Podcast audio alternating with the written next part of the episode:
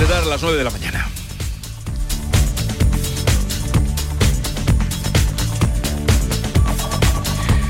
Y como siempre es ahora el día por delante con Paco Ramón. Hola Paco. Hola, ¿qué tal? Buenos días Jesús. Presupuestos generales del Estado de lo que estábamos hablando y financiación autonómica, temas del día. Andalucía reivindica la reforma urgente del modelo de financiación de las comunidades mientras el gobierno aprueba las cuentas con mayor gasto social de la democracia. Y dos datos. El Ejecutivo espera recaudar un 7,7% más a pesar de que contempla un menor crecimiento económico el año que viene.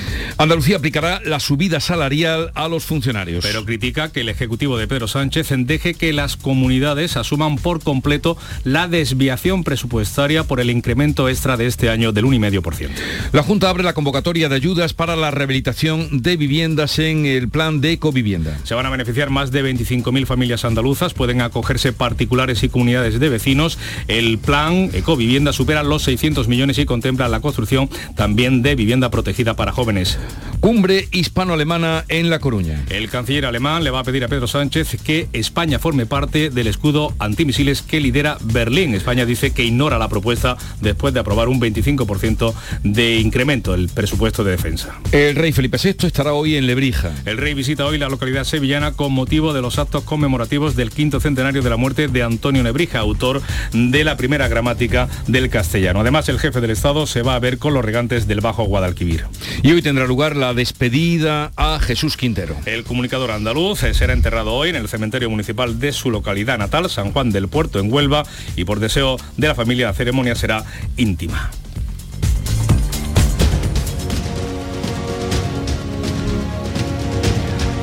Continuamos con Antonia Sánchez, eh, Antonio Suárez Candilejo, Alberto García Reyes. En un momento tendremos ocasión de hablar con la consejera de Salud y de Consumo, Catalina García, que estará con nosotros, hablaremos con ella de, varios asuntos. Bueno, estábamos hablando de los presupuestos. En, en ese está ya con nosotros la consejera, pues vamos a ella y a saludarla. Consejera Catalina García, consejera de Salud y Consumo, buenos días. Hola, muy buenos días. Gracias por atendernos y encantados de saludarla. Bueno, quizá lo primero que tiene todo el mundo en, en, mente, ¿cuándo van a desaparecer las mascarillas de los transportes públicos, consejera? Bueno, pues es que nuestra opinión, mi opinión, eh, es que no deberían desaparecer precisamente en este momento, porque eh, nos enfrentamos a un otoño que parece ser que va a ser complicado de lo que estamos viendo lo que ha pasado en el hemisferio sur, hablando de gripe solo, y a eso sumamos eh, el virus del, COVID y otros muchos virus respiratorios. Estamos esperando el informe de la ponencia de alerta, que supongo que irá al Consejo Interterritorial de este viernes, y, todos tendremos que, eh, que, actuar de acuerdo al informe eh, que viene avalado por los expertos, pero la verdad es que la opinión de esta consejería de su Dirección General de Salud Pública es que no es el momento oportuno cuando vamos a un invierno complicado, donde vamos a tener eh, un aumento, eh, ya lo decimos, eh, de la gripe en este año eh, muy pronunciado, vamos a tener un aumento del COVID y, y, va a haber otros virus respiratorios que nos van a complicar eh, un poco eh, la asistencia sanitaria. Así que, que no creemos que sea el momento de la retirada de las mascarillas. Bueno, los datos del COVID, a los que ya casi martes y viernes es cuando los da la consejería, pero a los que ya teníamos casi olvidados como rutinario, ¿están subiendo, consejera? Bueno, han subido un poco con respecto al, última, al, último dato que tenemos.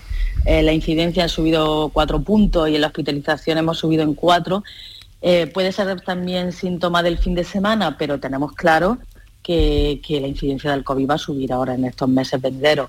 Eh, ya lo estamos viendo en otras comunidades autónomas del norte, donde la incidencia ha subido de una manera más importante y en nuestra comunidad autónoma subirán también cuando cambie la meteorología. -huh. ¿La gripe cómo viene este año? Bueno, pues lo hemos visto en el hemisferio sur, lo hemos visto en Australia. La gripe eh, viene mucho más fuerte, además ha adelantado varias semanas, por eso también hemos empezado a vacunar antes de la gripe, porque siempre lo que hemos visto en el hemisferio sur, siempre al final se ha repetido en nuestro país, con lo cual sabemos lo que, no, lo que va a pasar aquí. Una gripe mucho más fuerte, también es normal, hemos estado dos años protegidos con una barrera muy importante que se llama mascarilla, no hemos estado expuestos a ese virus y ahora este año eh, tendremos una incidencia mucho mayor porque lo estamos viendo eh, en otros lugares. Eh, con respecto a ese primer caso de gripe aviar que, en humanos que se ha detectado en España, mm, ¿qué información tiene usted de, si, de lo que significa este caso, de si puede ir a más? Bueno, aquí lo importante es que los sistemas de vigilancia de las consejerías, aquí por ejemplo en Andalucía, la nuestra de salud y la Consejería de Medio Ambiente que trabajamos, de Agricultura, perdón, que trabajamos eh, conjuntamente, funcionan. Y desde el mes de febrero que se produjeron los primeros brotes de gripe aviar, se lleva una, eh, un control exhaustivo.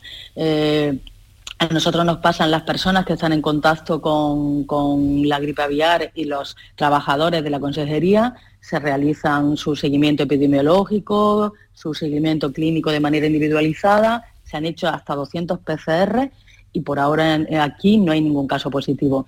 Es difícil los casos positivos, pueden pasar, como ya lo estamos viendo, pero son difíciles y cuando surjan, pues con estos controles, eh, que es lo importante, pues actuaremos en consecuencia de acuerdo a los protocolos, con lo cual tranquilidad porque eh, tenemos un control muy exhaustivo entre ambas consejerías. Y con respecto a la viruela del mono, hay 32 casos activos en nuestro país. ¿Qué nos puede decir?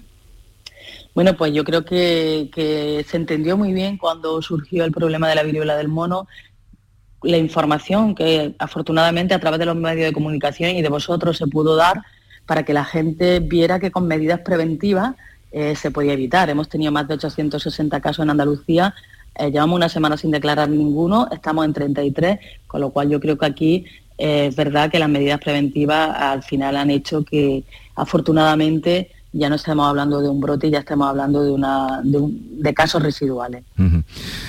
O sea, ¿piensa usted que no irá más ya la viruela del mono? No, tal cual hemos visto la trayectoria, tenemos claro que no va a ir a más.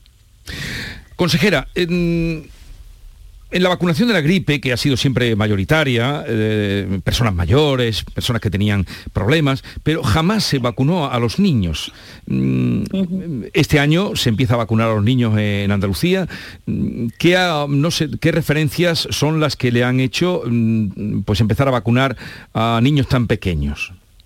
Bueno, pues es una recomendación de la Organización Mundial de la Salud y de la Sociedad de pediatría española, o sea que esa recomendación ya estaba encima de la mesa. Hemos creído conveniente que después de estos años de menor exposición, eh, pues empezar a vacunar a, los menores. ¿Por qué esta franja de edad? Bueno, porque esta franja de edad eh, tienen la mayor incidencia de gripe, la mayor incidencia de todas las franjas de edad es en esta franja de edad y además son los que tienen una incidencia de hospitalización igual que las personas mayores y además son eh, principales vehiculizadores del virus, con lo cual si los vacunamos a ellos, además de protegerlos a ellos, es una medida de salud pública muy importante para proteger al resto de la comunidad. Ya se está haciendo en otros países, en Reino Unido, en Finlandia, en Estados Unidos, Canadá, Australia, con una experiencia muy importante y con unos datos muy importantes de protección, tanto de los menores como el resto de la comunidad.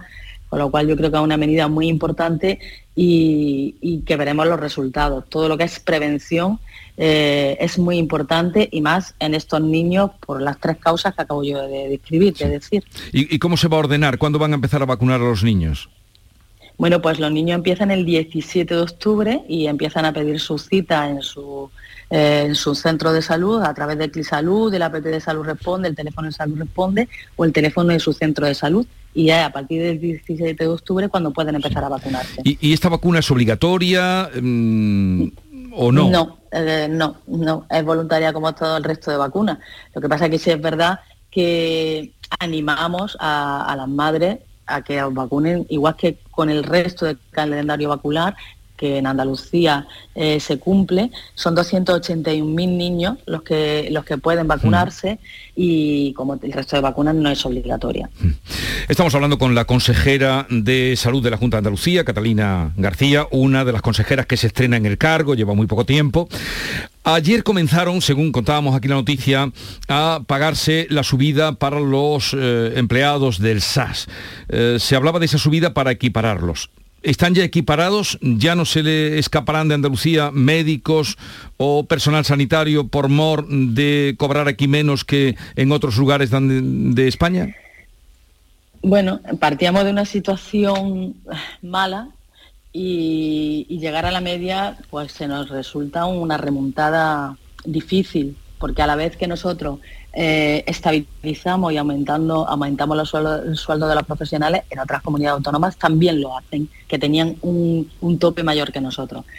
Eso no significa que vayamos a, cejar en este tema, pero la verdad es que el esfuerzo que se ha hecho en estos tres años y medio anteriores han sido titánicos se ha subido a los profesionales un 34% en la hora de guardia, un 11% las noches y los festivos. Las enfermeras en Andalucía han pasado de ser las terceras peor, pagadas a las terceras mejor pagadas. Se eh, han entrado otras categorías profesionales a la carrera profesional que no la tenían, una deuda del año 2006 que ahora se ha empezado a pagar en este mes y vamos a seguir trabajando para seguir mejorando las condiciones laborales de nuestros profesionales. Hoy en Andalucía el 67% de la plantilla, el 70% de los profesionales han logrado una estabilización, bien porque ya tengan un puesto de trabajo fijo o porque tengan una interinidad. No hacemos contratos menores de seis meses. Eh, estamos potenciando la formación de los profesionales. Muchas medidas, en la zona de difícil cobertura, contratos de un año. Muchas medidas para intentar que nuestros profesionales no se vayan. De hecho, eh, cuando nosotros llegamos, el 50% de los MIR se iban de Andalucía y hoy el 70% de los que acaban su formación en Andalucía se quedan, es un 20% más. Necesitamos llegar a más. Así que, que seguiremos trabajando en la mejora de las condiciones laborales para que los profesionales se vean atraídos por esta tierra y no quieran marcharse de aquí.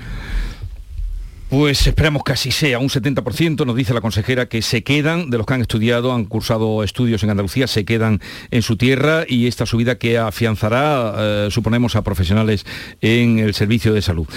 Pues consejera, mm, vamos a quedar, mm, terminamos aquí, pero vamos a quedar emplazados para que otro día venga usted y con calma hablemos también eh, pues de todo, lo que, toda la responsabilidad que usted tiene en tema eh, atención privada, atención primaria, lista de espera, situación un poco general de de la salud en Andalucía. Me parece perfecto. Bueno. Nos veremos para hablar de la salud, que es lo que le interesa mucho a la Andalucía. es lo que más nos interesa, consejera. Efectivamente, es lo que, más, nos interesa, la salud. Es lo que más nos interesa. Catalina García, consejera de Salud y Consumo de la Junta, gracias por estar con nosotros y ya quedaremos un día para seguir hablando de estos asuntos. Un saludo y mucha suerte en la responsabilidad que tiene. Muchísimas gracias. Adiós.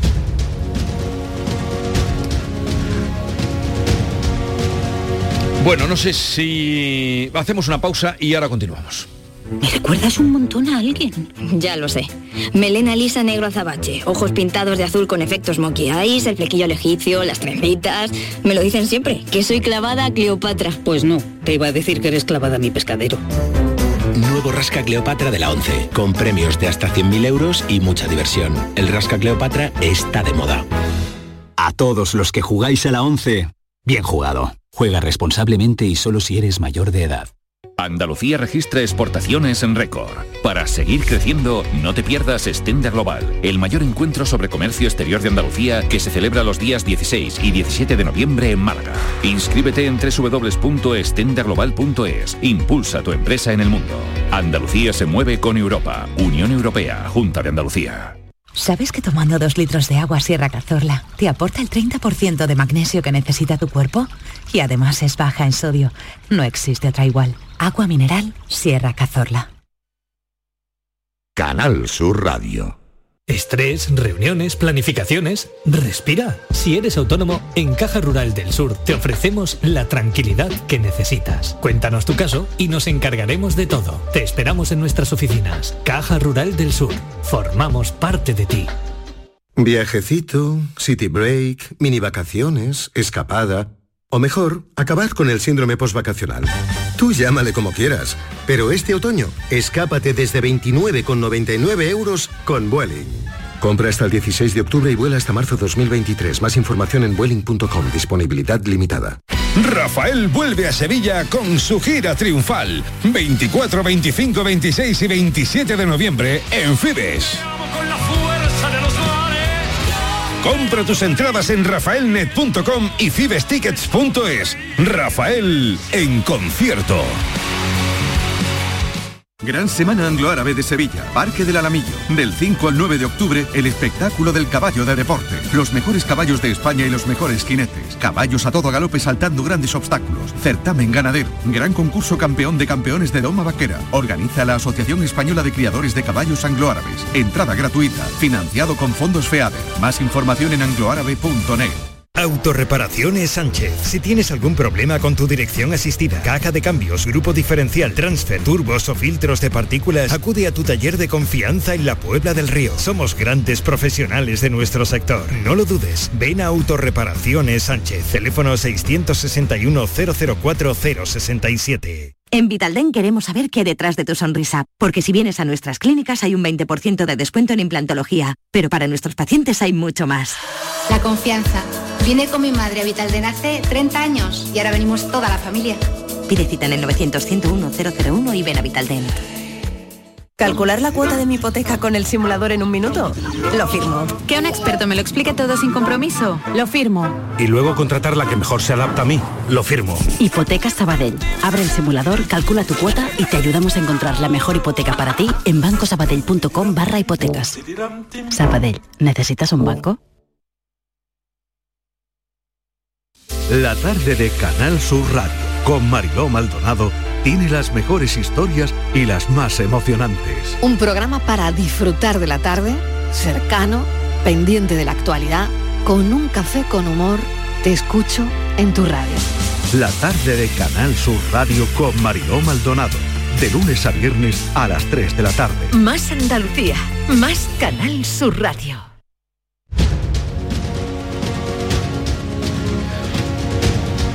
Bien, seguimos con Antonia Sánchez, Antonio Suárez Candilejo, Alberto García Reyes. Hay otro asunto antes de liberaros que me gustaría tratar. Estábamos hablando de los presupuestos, habrá días y ollas para hablar de los presupuestos, pero esta subida en el gasto militar de 25%, decís vosotros que era haciendo teatrillo, no sé quién lo decía de vosotros. Sí, lo decía yo, sí. Pero, pero parece, claro, Margarita Robles no tiene ni un pase. Bueno, este es el acuerdo que se firmó en la cumbre de la OTAN, ¿no? O sea que aquí no hay, ya saben un- que están... Una cumbre Podemos, Podemos, que es la que se opone a esto, eh, la, la mitad del gobierno o, o el 40% del gobierno se, po- se opone a... No, a- menos del 40%. Bueno, si fuera el 30. 40%, Alberto, El 30. eh, Eh, en- estaríamos... en, peso, en, peso estaríamos- de, en peso de mando es el 60, pero venga, sí, el 30. Eh, no puede, no puede ir contra una medida aprobada mm, por el propio gobierno. Es que esto es la oposición del gobierno contra el gobierno. Es una locura. Se aprobó en la cumbre de la OTAN y se tiene que cumplir, no hay más. Y efectivamente, como tú dices, Margarita Robles es eh, de las pocas ministras eh, que no se cambia de sitio en función de para dónde sopla el viento, en ese sentido es solvente y no tiene un pase, gracias a Dios. Mm, Ya lo ha dejado claro en más de una ocasión, Margarita Robles no se anda por las ramas y bueno, lo estamos comentando y no es nada nuevo que el gobierno se haga oposición a sí mismo, el gobierno del sí y del no al mismo tiempo, que yo suelo decir, y yo creo que esto es teatrillo, como decíamos anteriormente, eh, no le queda otra cosa, eh, Podemos y Yolanda Díaz, que no son la misma cosa, eh, o son parecidas, eh, tienen que dar a conocer su argumentación, repetirlo, pero finalmente yo no creo que haya mucho problema con este asunto, sobre todo porque ya bueno pues tienen luz verde y ya se dio eh, luz verde en eso de, de- de la OTAN. ¿no? Yo pienso que, que Podemos de aquí a lo que queda de cara a las próximas elecciones y Yolanda Díaz nos van a dar muchos titulares, nos van a dar momentos de gloria. Yolanda Díaz sigue la mujer sin liderándola nada porque todavía no ha dejado claro eh, qué es lo que lidera, si un partido, si un proyecto, si en fin, que no sabemos nada. Y yo creo que esto va a seguir así durante todo este largo año que tenemos de, de, de- de pre-campaña por delante, Aparte de ser un compromiso, una parte importante de ese incremento eh, muy considerable de presupuesto ya se ha anunciado que eh, va destinado a una modernización del ejército en cuanto a bueno pues a recursos, a, logística, en fin, a, to- a todo lo que lo que conlleva la, infraestructura, los equipamientos eh, y, los servicios. La, cuestión es, em, sería desde mi punto de vista la siguiente, es porque claro, decir que vamos a incrementar el gasto militar eh, evidentemente desde el punto de vista de, Unidas Podemos ha sido un argumento siempre en contra, es decir, es un partido que ha hecho del antimilitarismo. es un mantra que ha ahí, claro. Su posición y desde, desde un punto de vista de posición política entiendo que lo va a seguir manteniendo. Pero la cuestión que nos debemos plantear en general como, como país y, como, y como país miembro de, de la OTAN y de la Unión Europea es necesitamos un ejército preparado eh, preparado o preparado desde un punto de vista eh, defensivo, ¿no? Mm. Bueno, pues Hombre, salta a la vista Antonia que sí, creo yo. Claro, por eso digo que la, que la respuesta es que los últimos acontecimientos no han puesto en evidencia que, el problema no es que uno sea eh, militarista activo, la, cuestión es que hay que estar preparado desde un punto de vista defensivo. Por eso digo que es una tontería lo que está diciendo Podemos, porque salta a la vista que, hombre, tener un ejército actualizado, mm, mm, acorde a las circunstancias y tal, es más que necesario con la que está cayendo y la que puede venir. ayer por la tarde, ya tarde, avanzada la tarde, escribía Pablo Echini que nosotros no vamos a romper el gobierno por una deslealtad del PSOE, porque sería muy irresponsable cuando tenemos a Feijó y a Pascal afilando los cuchillos. es que Pero quiero decir claramente que nos han ocultado el aumento del gasto de defensa. No se, Félix Bolaño ha dicho ahora hace un momento en el Congreso que lo sabían. Y además, como tú has dicho, esto estaba el compromiso. Eh, si quiere, pues vamos a, vamos a tirar un poquito, juguemos al populismo de ellos, ¿no? Bueno, pues si quieren cuando haya otra inundación, que vayan ellos en vez de la UME, ¿no? Yo qué sé. Es que son cosas de verdad, estos argumentos eh, antimilitaristas o, falsamente eh, Es que no se sostiene ya, la tesis de Ione Belarra no, es que no cuelan, es que ya está no se sostiene, claro. Vamos a ver. Mm, cualquier país mínimamente serio necesita un ejército, serio. Y eso no quiere decir que ese país tenga, eh, mm, tenga ímpetus ofensivos, todo lo contrario. Los militares no solo están eh, para ir a la guerra, sino para muchas cosas más muy importantes. El cuerpo militar, el problema es que a lo mejor en este país en los últimos años no se ha hecho una buena difusión del trabajo que hacen los militares, lo que permitiría que el discurso de los, de los populistas se cayera en un segundo, porque eh, mm, no, nos hacemos cargo del trabajo social que hace el ejército en un montón de sitios, donde eh, para los agricultores tiende puentes en ríos para que pase el ganado. Es que no sabemos la de cosas pero, claro, exactamente, exactamente. La operación que hicieron durante el, Balmis, durante el COVID, en los incendios, es que de verdad, o sea, porque es un cuerpo profesionalizado para servir a los ciudadanos. ¿eh?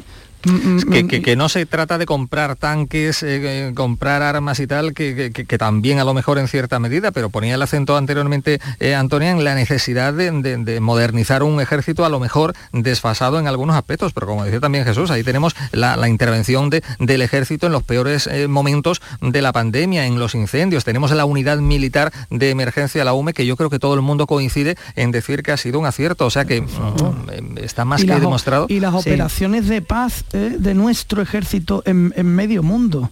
¿Eh? que eso tampoco se cuenta. La de desplazados que hay a zonas de conflicto que están trabajando para conseguir la paz y que llevan medicamentos, mm. distribuyen alimentos entre, los, entre las personas que están siendo víctimas de la guerra. Es que, de verdad, mm, a, veces este tipo de, de, argumentos... Eh, Pero bueno, ellos tienen que, de cara a su electorado, tienen que decirlo... Como conté vosotros que lo sabían, parece ser. Bolaño lo acaba de decir también, el ministro Felipe Bolaño. bueno, pero es que este, este, debate ya surge hace unos meses cuando la cumbre de la OTAN, con lo cual no es un, debate, digamos, que se haya ocultado eh, ni siquiera a la opinión pública. Bueno, con su reserva, evidentemente no, no lo vamos a saber todo, eso está claro, pero en el seno del gobierno a mí no me cabe mucha duda de que, de que se ha tenido que plantear. Es decir, em, otra cosa es que le hayan dicho el pormenor, bueno, es que mañana va a venir esto aprobado así, tal cual. Em, pero vamos, yo sinceramente no me parece, no me parece creíble que fueran totalmente desconocedores de, eh, de esto. Era un compromiso, era un compromiso de España y bueno, y ahí está. Y ya digo, y volviendo un poco al, debate sin extenderme eh, mucho más, es que la alteración del orden mundial que ha supuesto la invasión de, Ucrania por parte de Rusia, em, vamos, es que hay países que no pertenecían a la OTAN que quieren estar dentro ahora de, la Alianza Atlántica. Ah, es decir, hay factores externos que no, que no que no son provocados, en este caso por España o por el ejército español, eh, pero que están ahí Mm. o, por, el gobierno español, es que están ahí y ocultar los ojos ah, a eso, o sea, ocultarse a eso, vamos, es una, me parece una insensatez. Ah, pero Podemos tiene que seguir aireando su argumentario, tiene que seguir defendiéndolo, eso ya cae por su propio peso, van a ser titulares de muy poco o ningún recorrido, pero claro, ellos tienen que justificarse de cara a su electorado. ¿no? Mm.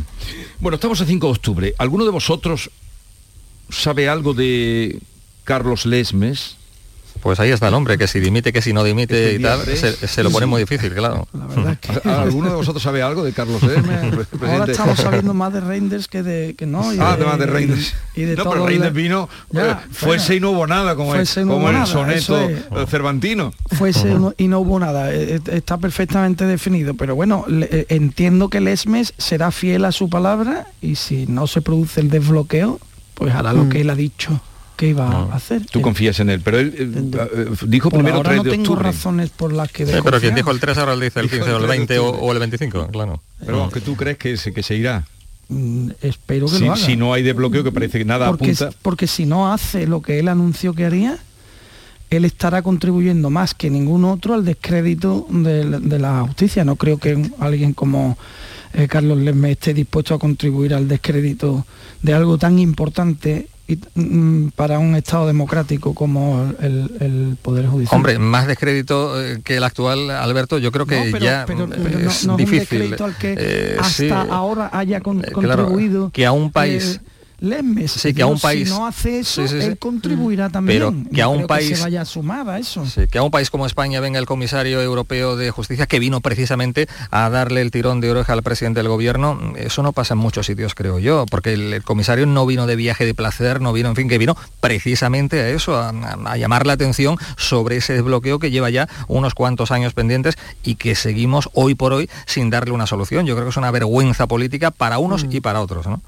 Yo me imagino que se irá. Ha dicho que se... Porque bueno, ha comprometido su palabra y su imagen pública. el día 12 de octubre si está o no está. Ah, claro, la, cuestión es si, se, es si se va con el asunto arreglado o sin ah. arreglar, que imagino que será sin arreglar. Bueno, vaya a quedar liberados, eh, pero la letrita de despedida, Alberto, venga, lúcete. Eh, eh, para los silencios de Jesús Quintero, hay una soleá que creo que explica muy bien esa manera de callarse diciéndolo todo de Jesús Quintero. Él era muy aficionado además, que dice, mm. dijo la lengua al suspiro, échate a buscar palabras que digan lo que yo digo.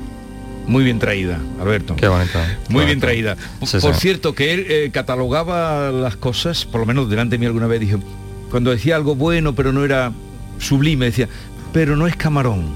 No sé si tú lo alguna vez. Pero no es camarón, pero no. te ha salido camarón. Qué bueno, bueno, Antonia Sánchez, Antonio Suárez Candilejo, Alberto García Reyes, os libero, pero seguir escuchando que voy con la ministra eh, de Industria, Comercio y Turismo, que no claro interesa mucho saber de ella. Te escuchamos. Hasta luego. Pues ya anunciado, vamos a saludar a la ministra Reyes Maroto. Ministra, buenos días. Hola, buenos días. Muchas gracias por atendernos. Y lo primero que queríamos contrastar con usted y constatar eh, es ese dato que aparecía en las últimas horas, ayer. España recibió 8.800.000 turistas extranjeros en agosto, un 69% más que un año que el año anterior.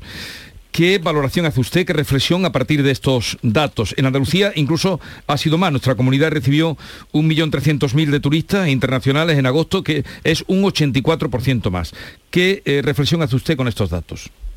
Bueno, hemos tenido efectivamente un verano, extraordinario. Eh, este dato, junto con otros indicadores turísticos, como puede ser el gasto turístico, la estancia media, el aumento de la rentabilidad, o, uno que uso yo mucho, ¿no? que al final es un termómetro de cómo se encuentra eh, nuestra industria turística, que es el empleo, están siendo extraordinarios eh, tras la pandemia y el choque eh, tan negativo que tuvo en, la industria turística española, pues hemos sabido salir reforzados, situar a España como un destino más deseado del mundo y eso pues está teniendo efectivamente estos indicadores muy positivos y bueno, esperamos efectivamente que eh, la temporada, ¿no? que el cierre de la temporada pues eh, en otoño eh, mantenga este, este ritmo y ello a pesar de la incertidumbre, de las consecuencias de la guerra, también, ¿no? del aumento de la inflación, vemos cómo pues el sector turístico sigue, como digo, con eh, una robustez importante y bueno, pues está capeando muy bien eh, las incertidumbres de este contexto complejo que estamos en este momento gestionando. O sea que por los datos que usted tiene, bueno, estos datos y también eh, pronóstico, son buenas las perspectivas para, digamos, otoño y luego cuando llegue ya primavera-verano. Vamos a cerrar el, año 2022 en niveles de gasto similares a los que teníamos en el 19, que ya fue un año récord, y estaremos muy cerca también de eh, alcanzar el volumen de turistas internacionales. Eh, las previsiones las compartimos el, lunes en la segunda convención de Tour España, eh, que de alguna manera refuerza ese compromiso que tenemos con la industria turística, con la promoción internacional de la marca España y de todos los productos y destinos y sin duda efectivamente vamos a, tener un cierre de año muy bueno y tenemos claramente que encarar el 2023 eh, con una perspectiva positiva, pero sabiendo que hay incertidumbres, pero también oportunidades como la apertura, por ejemplo, de, mercado chino, eh, que esperamos para el verano del año próximo y que supone también una ventana de oportunidad para poder aprovechar. Eh, como digo, hay que ser prudentes, pero es verdad que en esta convención en la que el sector público y privado compartimos las perspectivas que tenemos son muy buenas de cierre de año 2022 y encaramos un 2023 también con optimismo, pero sabiendo que tenemos eh, responsabilidades. En el caso del Gobierno eh, lo estamos demostrando tratando efectivamente de contener la inflación y ya vemos cómo pues dos meses consecutivos ha habido una bajada de la inflación y eso pues genera también confianza, no solo en las familias, sino también en, las empresas. Eh, ministra, aquí hay una controversia en Andalucía, en ciudades como Sevilla y algunas otras también, eh, que desde los ayuntamientos, eh, en este caso concreto Sevilla, persisten en la idea de cobrar la tasa turística. Los empresarios no están por ahí.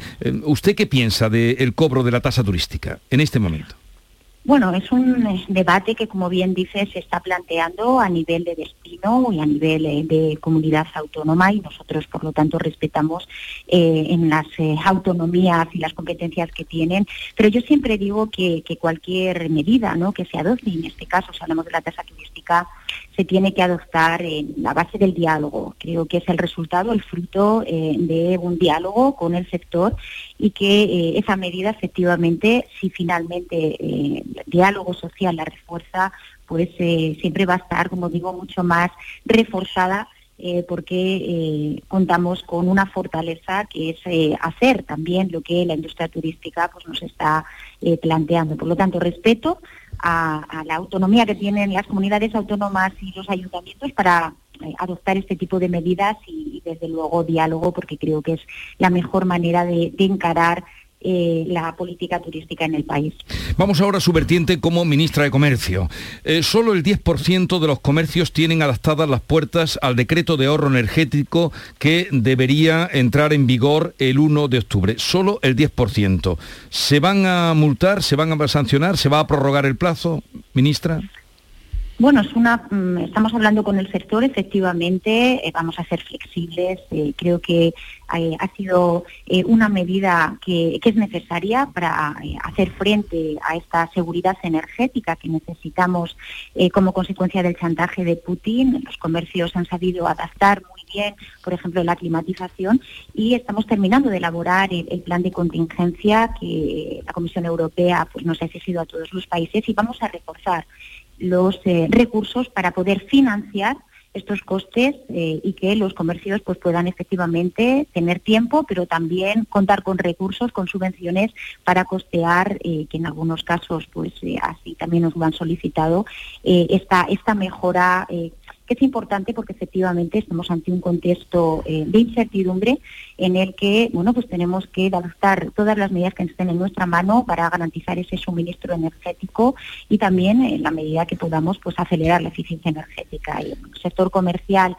eh, buen interlocutor eh, de la ministra y efectivamente ha entendido la urgencia, pero también eh, el acompañamiento que desde la administración pues vamos a hacer a esta y otras medidas, como por ejemplo la digitalización de los comercios con el fondo tecnológico que hemos distribuido a las comunidades autónomas de a 50 millones y el próximo año otros 50. En fin, estamos invirtiendo en nuestro sector comercial que fue ejemplar en la pandemia y que ahora desde el gobierno queremos no solo reconocer eh, su eh, papel esencial en la vertebración ¿no? de nuestras ciudades, de nuestros pueblos, sino también aprovechar los fondos europeos para modernizarlos y que mejoren también su competitividad. Pero de momento que nos estará escuchando mucha gente y seguro con atención especial los, los mm, propietarios de comercios, de bares, no se van a aplicar las sanciones.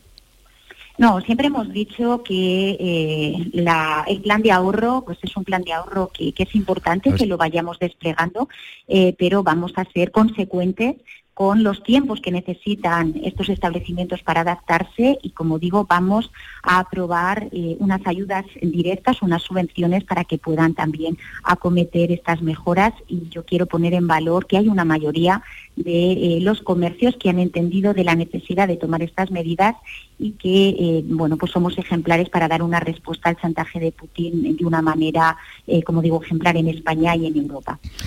Bueno, señora ministra, eh, vamos ahora a su vertiente, es que usted tiene muchas responsabilidades, de industria. Ahora, industria, comercio y turismo.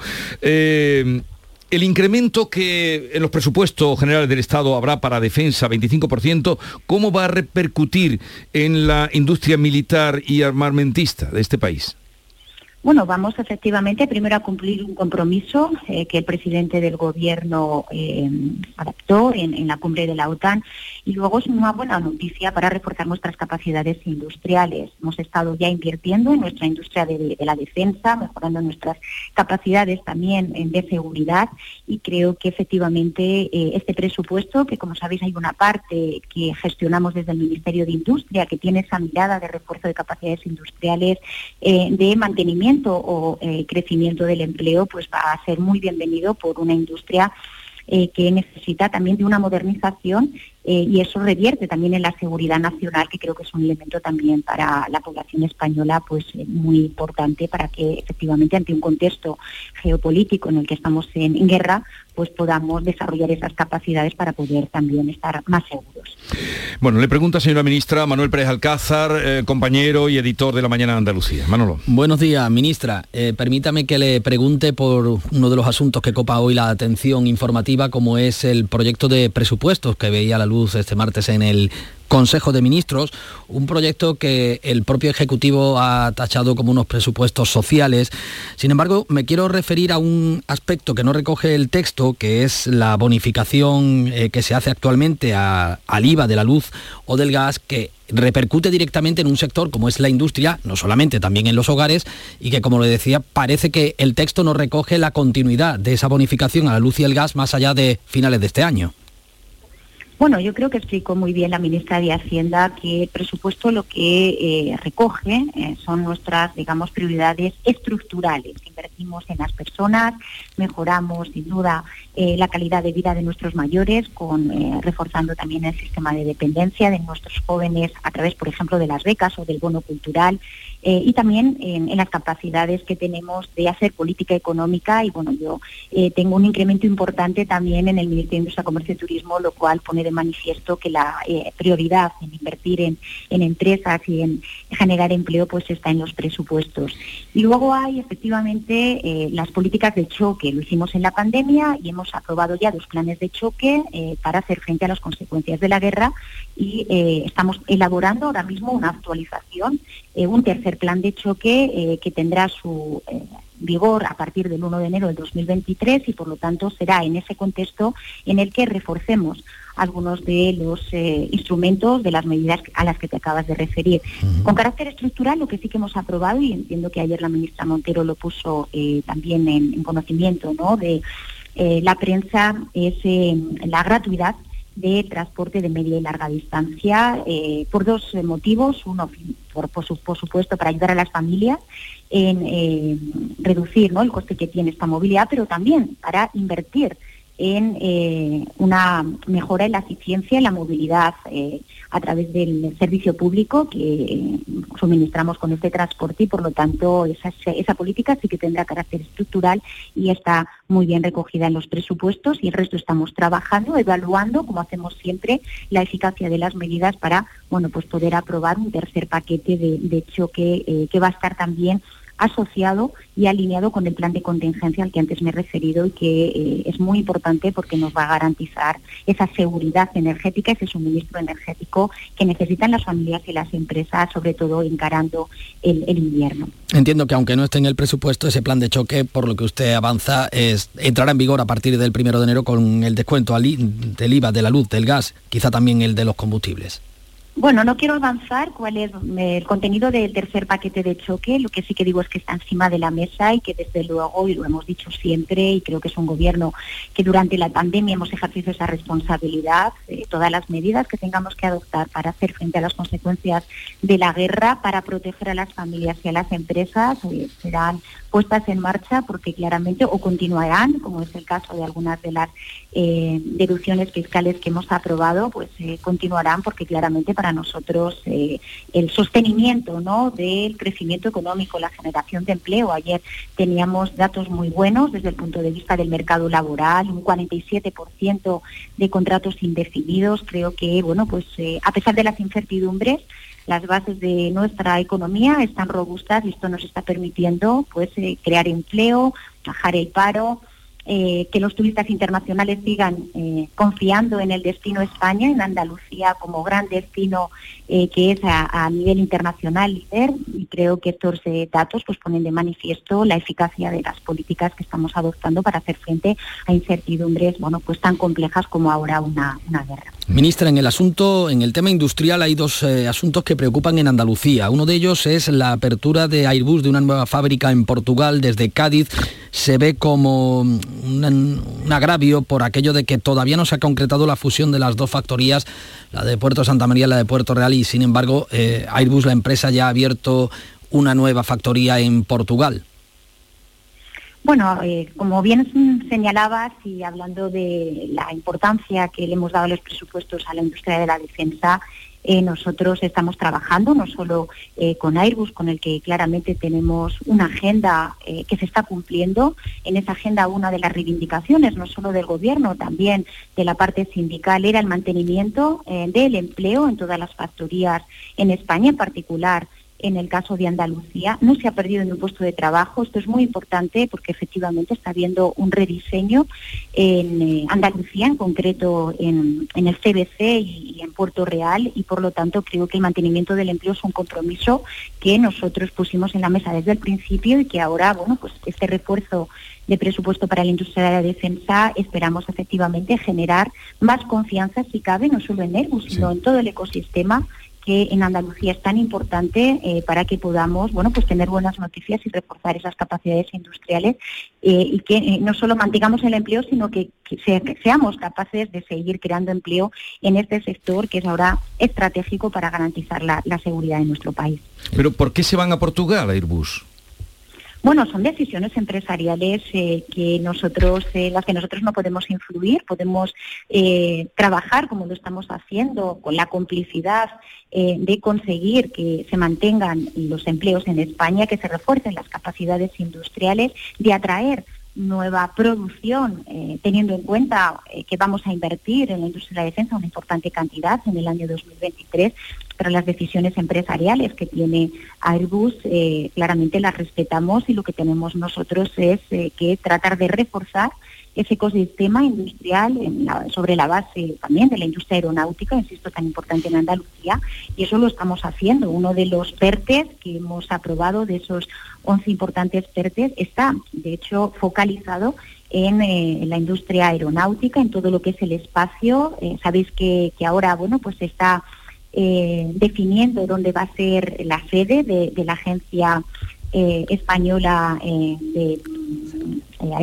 no del espacio y creo que bueno pues Andalucía está muy bien posicionada. Vamos a ver cuáles son las candidaturas y vamos a seguir como digo con una política muy clara desde el punto de vista industrial y también desde el punto de vista de cualquier proyecto que podamos traer a España, desde luego lo estamos defendiendo en todas eh, las eh, reuniones de trabajo en España y fuera de España. Y ahora pues acabo de venir, por ejemplo, de Australia, de una misión comercial, eh, donde pues estaba Airbus, estaba Navantia y vemos una gran oportunidad de poder seguir reforzando los pedidos que la Armada, en el caso australiana, pues tiene con, con empresas, con las empresas españolas y ahí está la ministra eh, vendiendo marca España, eh, las industrias españolas eh, y creo que esa es la vía, ¿no? Con esto que usted me dice, señora ministra, Sevilla tiene posibilidades para ser la sede de la agencia aeroespacial. Bueno, vamos a ver, como digo, estamos en el procedimiento ahora. Ayer terminamos de aprobar las bases para que las candidatas se presenten y vamos a ver las opciones que tiene. Es una ciudad que ha hecho una apuesta clara eh, por esta industria, por este sector y estoy convencida que bueno tiene muchas posibilidades, pero eh, como digo eh, será el comité que reciba esas candidaturas la que la que decida en base a, a mm. Las mejores propuestas que recibamos. Ministra, muy breve que sé que se tiene que marchar. sigue sobre la mesa el tema de una de las empresas más importantes, de una de las industrias más importantes de Andalucía, como es Abengoa. Ustedes con la Junta y el Ayuntamiento se comprometieron a salvar lo que se pueda, dijeron, aquella parte de la empresa que facture. ¿Han analizado ya el plan de viabilidad? Bueno, estamos, como bien sabéis, eh, en una fase muy intensa eh, para eh, garantizar la viabilidad de Abengoa. los pasos que estamos dando van en la buena dirección. Hasta ahora hemos conseguido, por ejemplo, algo que es fundamental, que es bueno, pues pagar los salarios, perimetrar muy bien cuál es eh, ese, digamos, eh, número de empresas asociadas a Bengoa o a que efectivamente tienen viabilidad eh, para que haya un futuro para Bengoa. Yo siempre lo he defendido, el Gobierno, he dicho, está trabajando y es ministra para garantizar el, futuro de Abengoa y bueno, pues esperamos que esta semana podamos dar buenas noticias. se están definiendo ofertas eh, en el ámbito de empresas que pueden estar interesadas. Eh, este trabajo es bueno pues complejo, tenemos que generar confianza, tenemos que saber cuáles efectivamente las fortalezas que tiene las debilidades, pero bueno, yo me estoy implicando en primera persona, lo sabéis muy bien. La semana que viene convocamos de nuevo la comisión de seguimiento y bueno, pues esperamos efectivamente eh, trasladar buenas noticias que el trabajo que hemos hecho en estos dos meses pues está teniendo resultados y vamos a ver si se concretan en en estas buenas noticias que esperamos dar la semana que viene. Mm, en fin, pues esperaremos entonces esa buena noticia que usted eh, alienta para la semana que viene. Eh, ministra Reyes Maroto, ministra de Industria, Comercio y Turismo, gracias por estar con nosotros. Un saludo desde Andalucía y buenos días. Pues muy buenos días a todos vosotros.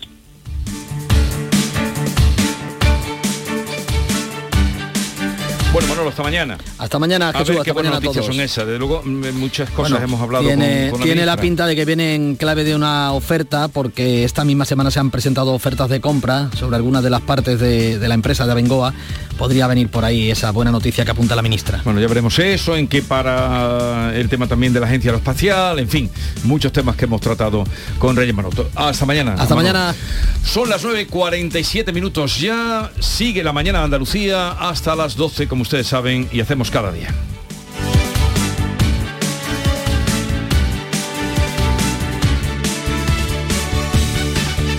La mañana de Andalucía con Jesús Vigorra. ¿Sabes que tomando dos litros de agua Sierra Cazorla te aporta el 30% de magnesio que necesita tu cuerpo? Y además es baja en sodio. No existe otra igual. Agua mineral Sierra Cazorla. Aquadeus, ahora más cerca de ti, procedente del manantial Sierra Nevada, un agua excepcional en sabor, de mineralización débil que nace en tu región. Aquadeus Sierra Nevada es ideal para hidratar a toda la familia y no olvides tirar tu botella al contenedor amarillo. Aquadeus, fuente de vida, ahora también en Andalucía. Canal Sur Radio. Atención, esta semana en la rebaja sin IVA de Muebles en Rey, especial salones. Todos los salones, mesas y sillas rebajados sin IVA. Y con transporte y montaje gratis, solo esta semana en la rebaja sin IVA de Muebles en Rey. En Sevilla, Polígono El Manchón, Tomares, frente a Hipercor al Jarafe.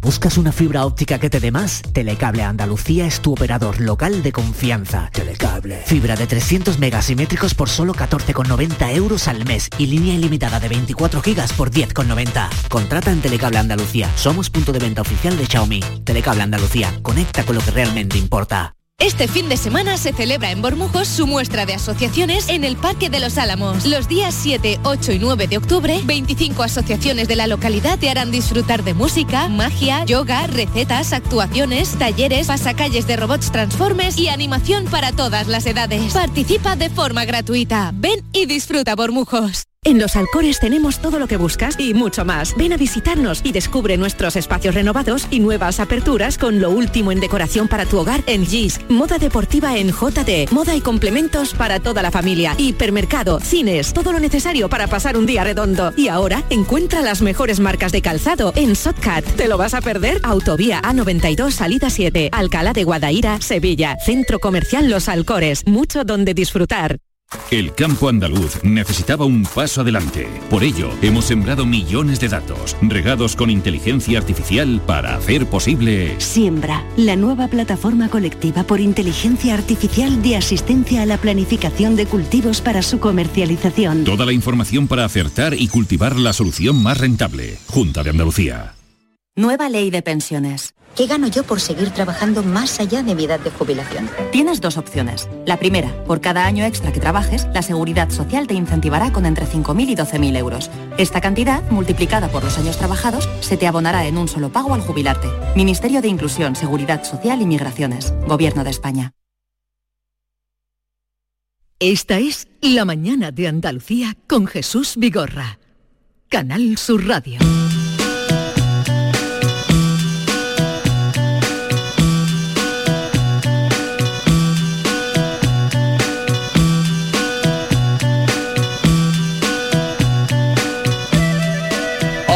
Javier Ronda, voy contigo, pero antes déjame saludar, dar la bienvenida a mi querida Maite Chacón. ¿Qué tal, Jesús? Buenos días. Y al dilecto eh, David, David Hidalgo. ¿Cómo me ha llamado? Dilecto. ¿Dilecto? ¿Qué es dilecto? Explícame qué significa. Yo tampoco lo a sé. mí esa palabra no está en mi vocabulario. Que no está en tu vocabulario. ¿Dilecto? Dilecto. Yo tampoco, David. Ahora, pero no me voy a entretener, no me de, Es verdad, es verdad. Que voy, Que Rondo está encima que os doy para saludaros, por cortesía, voy a San Juan del Puerto, que allí está Javier Ronda, hoy será ya la despedida, el viaje definitivo, como el poema de Juan Ramón de Jesús Quintero. Javier. Aquí estamos en San Juan del Puerto, frente a la iglesia donde se va a oficiar el funeral a las 11. La capilla ardiente se cerraba anoche con multitud de visitas en este centro sociocultural de esta localidad que vio nacer a- al loco de la colina, a Jesús Quintero. Escuchen ustedes esta voz. Buenos días. ¿Qué tal, Javier? Buenos días, ¿cómo estás? ¿Había adivinado quién es, compañeros? Isabel Gemio, Eh, Isabel una gran Gemio, amiga sí, de sí. Pues sí, eh, sí, la verdad es que son muchos años, desde los años 80 que lo conocí y pude trabajar con él en la radio que, él abrió, Radio Romántica en Sevilla, yo hacía la tarde y a partir de ahí pues eh, nuestra amistad, nuestro cariño ha seguido intacto hasta, hasta ahora. ¿Cómo era ese Jesús Quintero que empezaba en esa radio romántica cuando empezaste a trabajar con él aquí en Sevilla?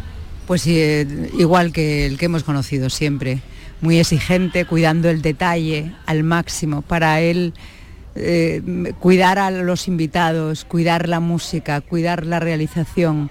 Él no entendía que, que- que- que- se fuera en un plató, que los invitados no estuvieran atendidos, bien atendidos, que hubiera ruidos, que hubiera eh, que estuvieran por ahí abandonados en un rincón. No, no. Él decía que hasta las azafatas tenían que ser psicólogas para atender bien a los invitados. ¿no? Era igual, detallista, eh, era un idealista. eh, que le gustaba hacer muy bien las cosas, ¿no? Por eso era tan diferente. Un lujo trabajar con él en esa etapa de, de la radio. Por supuesto, yo era una, era una jovencita y yo hice la tarde en televisión española, él ya había hecho el perro verde, eh, estaba en la cumbre ya y, recibo una llamada al teléfono y, me dice, soy Jesús Quintero. Yo le dije, sí, yo no, soy, no sé quién soy, le dije. Entonces se rió y ya reconocí la risa, ya supe que no me estaba mintiendo. Yo no me lo podía creer. ¿Quién hace eso? Llamar a una chica que ve por televisión porque le gusta y porque quiere que trabaje con él. Es decir, es que era original, eh, un fuera de serie, es decir, ni aunque, se ni aunque se pudiera clonar en un laboratorio saldría otro igual. Siempre has mantenido, me comentabas aquí en este desayuno, en este café que hemos tomado, muy buena amistad, siempre contacto con él, nunca has perdido el hilo. En los últimos años él ya se apartó, ya estaba un poquito, yo creo, escéptico de, todo, de, los medios, de todo, y ahí se apartó un poquito, ya cuando se vino a San Juan, eh, yo creo que eh, estaba apartado, y ahí ya hablábamos menos. La última vez que hablé con él, em, casi al principio de la pandemia, me dijo que estaba con este legado, reuniendo todo, ahí eh, están todas las cintas en este centro que lleva su nombre. Anoche lo estuve viendo y es una, auténtica maravilla para las futuras generaciones, para que no se pierda todo el legado que él nos deja, que es inmenso. Y sobre todo la clase de periodismo, porque con lo que nos ha contado mucho se puede aprender de Jesús Quintero. Bueno, yo creo que, ahora mucho de lo que se hace es anti-Quintero, ¿no? O sea, esto de rápido, rápido, dos minutitos, eh, ¿no? Eso él lo odiaba, no le gustaba ese tipo de televisión, ¿no? La radio yo creo que no ha perdido tanto, afortunadamente, pero la televisión no, no bueno, ya no tenía hueco para él, fíjate qué triste, que en los últimos años estaba divino, estupendo, podía haber trabajado y no tuvo trabajo. Eso me parece lamentable. Eh, Isabel, nos tenemos que ir, pero déjame que te le cuente una cosa, Isabel, si me escucha. ¿Me escucha? es que no oigo. Isabel, no, lo que. Eh, hola Isabel, estábamos escuchando muy atentamente y de acuerdo contigo, pero hace un par de años, sí, antes de la pandemia sería, le dieron un premio por ese documental que se hizo Mi querida España y subió al escenario, todo como era él, y dijo, tengo en casa 200 y pico, no sé cuántos dijo el número, 300 premios tengo en casa, pero no tengo trabajo. pues eso lo dice todo. Así, lo así me acordaba pues ahora de esa frase. Pues eso, lo dice, eso lo dice todo. Es que eso lo llevó muy mal. Vamos a ver, como puse ayer en mi post, es que el micrófono era su vida, era su pasión el periodismo lo llevaba en las venas. Mm. Entonces, eh, eh, vivir sin eso para él ha sido muy, muy duro. Entonces yo decía en ese post también que como recordando otra frase, por cierto, de Alfonso Guerra, en España enterramos muy bien, eh, ahora se le va a enterrar muy bien se le va a llenar de halagos, se le va a reconocer que era un genio, que era diferente, pero no se le dio trabajo. Se le negó el pan y la sal en los últimos años. A mí eso me parece muy triste para, un país. un abrazo, un abrazo muy grande Isabel y gracias por haber atendido nuestros micrófonos. Antes del tío de las mantas, que eh, mi directo amigo no sabe quién es o lo que era el tío de las mantas, tú sí, ¿no? No, tampoco. Me voy a hacer la joven. Ahora tengo yo que hacer una explicación. Me voy a hacer la joven. Mucho antes escribió Cervantes el retablo de las maravillas, que era la manera de hacer ver a los parroquianos que no había nada. Hoy García Barbeito recuerda esta figura. Escuchad, querido Antonio, vamos a oírte. Muy buenos días, querido Jesús Vigorra. Perversos de las promesas. El tío de la rebaja llegaba a todos los pueblos, con un camión cargado de muchas prendas de invierno cien mantas, cien cobertores y sin hablar de dinero. En una céntrica calle o en una plaza, en los medios, llegaba aquel camión con dos vendedores diestros que regalaban las prendas. Señoras, el gran remedio para que nunca los fríos puedan amargarle el sueño. Las mujeres acudían al reclamo callejero, locas por lograr las prendas de aquella ocasión. Y ellos, tome señora, una manta, tres duros, no me lo pienso. ¿Una manta solamente? Pues no, por el mismo precio le doy este cobertor, aunque yo pierda el dinero. Uno solo le doy dos y ríase del invierno. Y las mujeres se iban a su casa por dinero o lo pedían prestado para la ganga. Y el pueblo, rodeando el camión, compraba y compraba. Luego, cuando se marchaba el tío, la ganga iba siendo menos y descubrían la borra lo que Lana le dijeron. ¡Ay, el tiempo de la ganga! ¡Qué miedo me da ese tiempo! En política ya ven, yo doy más, aquel da menos, te subo lo que te pago y lo que pagas lo dejo en menos de la mitad. A las puertas del invierno, aunque ni haga frío ni llueva, los cobertores han vuelto, tres por el precio de uno, y otro más, y diez, y un ciento. Con tal de captar clientes, con tal de colar su género, la política es capaz de darnos su pan entero, aunque después, cuando lleguen las cuentas junto a los cuentos, veremos que lo comprado no vale lo que su precio. Ya están aquí las rebajas, las gangas, señor. ¡Qué miedo!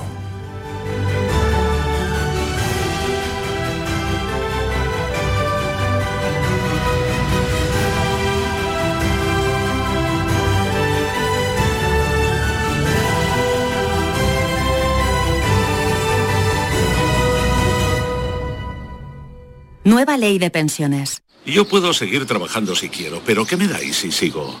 Tienes dos opciones. La segunda opción te incentiva con un aumento en tu pensión del 4% anual por año trabajado, que incrementará el total anual de tu pensión durante todo el tiempo que dure la prestación. Ministerio de Inclusión, Seguridad Social y Migraciones. Gobierno de España. Canal Sur Mediodía. La última hora de donde vives, con la actualidad de tu provincia y tu entorno más cercano, está en Canal Sur Mediodía, con toda la información que necesitas. De lunes a viernes desde las 12 en tu emisora de Canal Sur Radio. Más Andalucía, más Canal Sur Radio.